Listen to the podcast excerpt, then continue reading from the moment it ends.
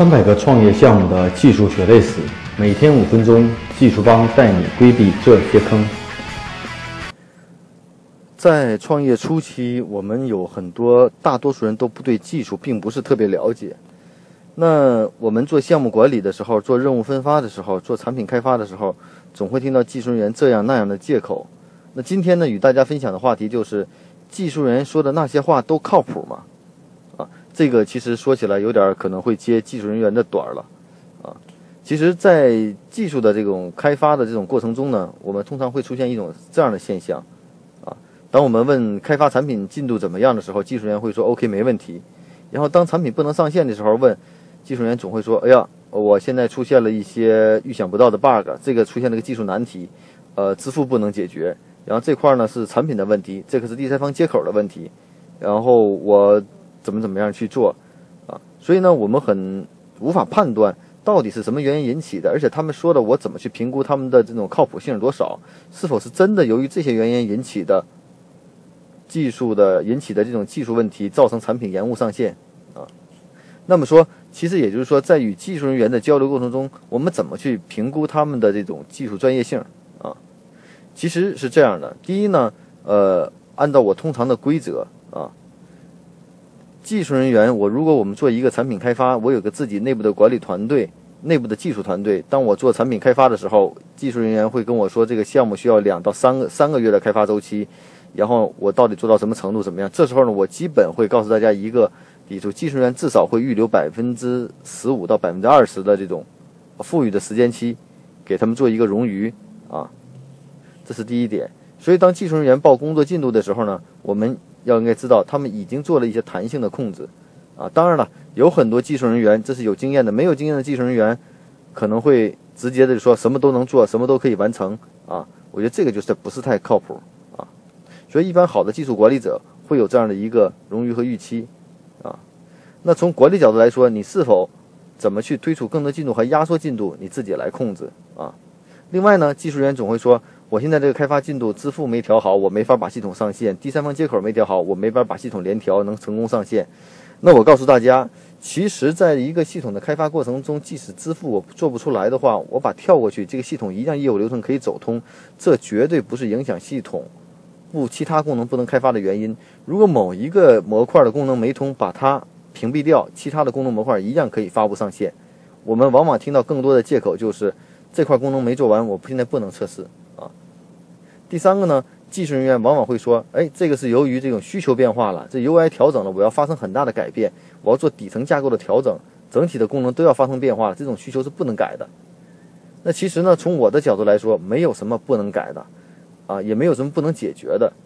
至于能改多少，其实从我们的业务需求的角度来说，我们自己应该有很好的判断。当你的业务需求发生很大的变化的时候，原来的逻辑是一加一等于二，现在变成了一加一再加一再加一能等于三，这样逻辑的变化呢，有多复杂呢？其实我觉得是可以解决的，并不是说一点都不能改，一定是可修改的。技术人员呢，只是担心最这里最大的风险是什么呢？改完了这个会带出其他的问题出来。所以说，技术人员说不能改，这个第一就是错误的，一定是我要的是什么呢？我们一定要技术人员给一个解决方案。你告诉我这种解决方案是什么？我要的是一个结果，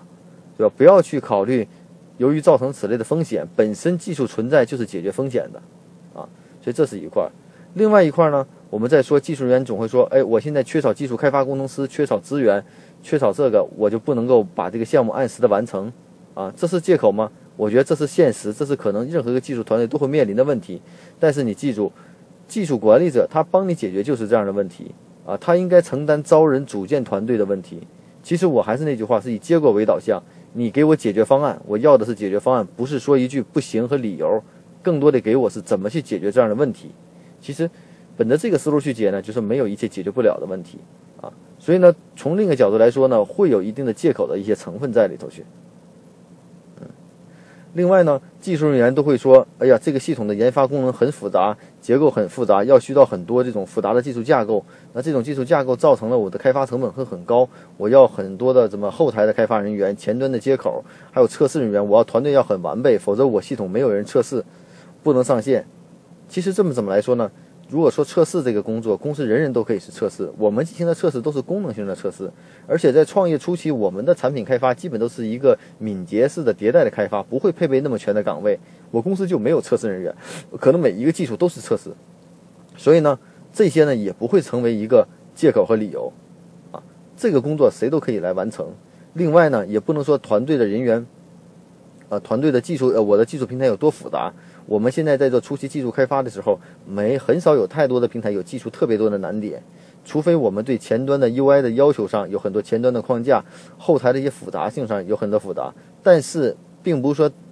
没有什么太大的技术难点，只是一个工作量的问题。所以说，我觉得从这个角度来说，不会有太多的技术难点影响我的这个工作的进展啊。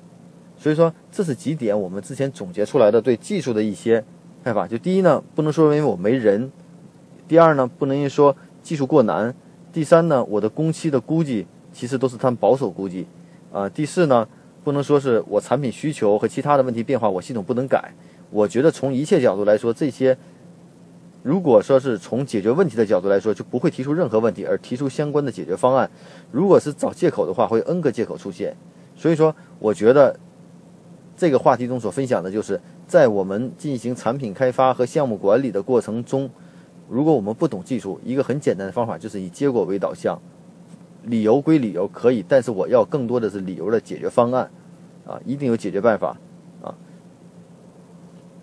所以呢，也希望通过今天这个话题分享呢，呃，说了一些可能更多的是技术人员内部心理的一些东西，啊，所以说呢，也是希望大家能够有所了解。但任何一个工作呢，都是基于双方的利益的考虑，让它适中可行就可以了，也不要过度的去。压缩工期啊，频繁的变化需求，这样对整体产品上线还是有非常大的影响的，对团队士气也是有非常大的影响。大家可以关注我们的微信公众号“技术帮零零幺”汉语拼音“技术帮零零幺”，可以获得更多关于录音的文本内容。如果大家有任何技术问题，可以加我的个人微信啊，Michael 苗七六幺六。M I C H A E L M I A O 七六幺六。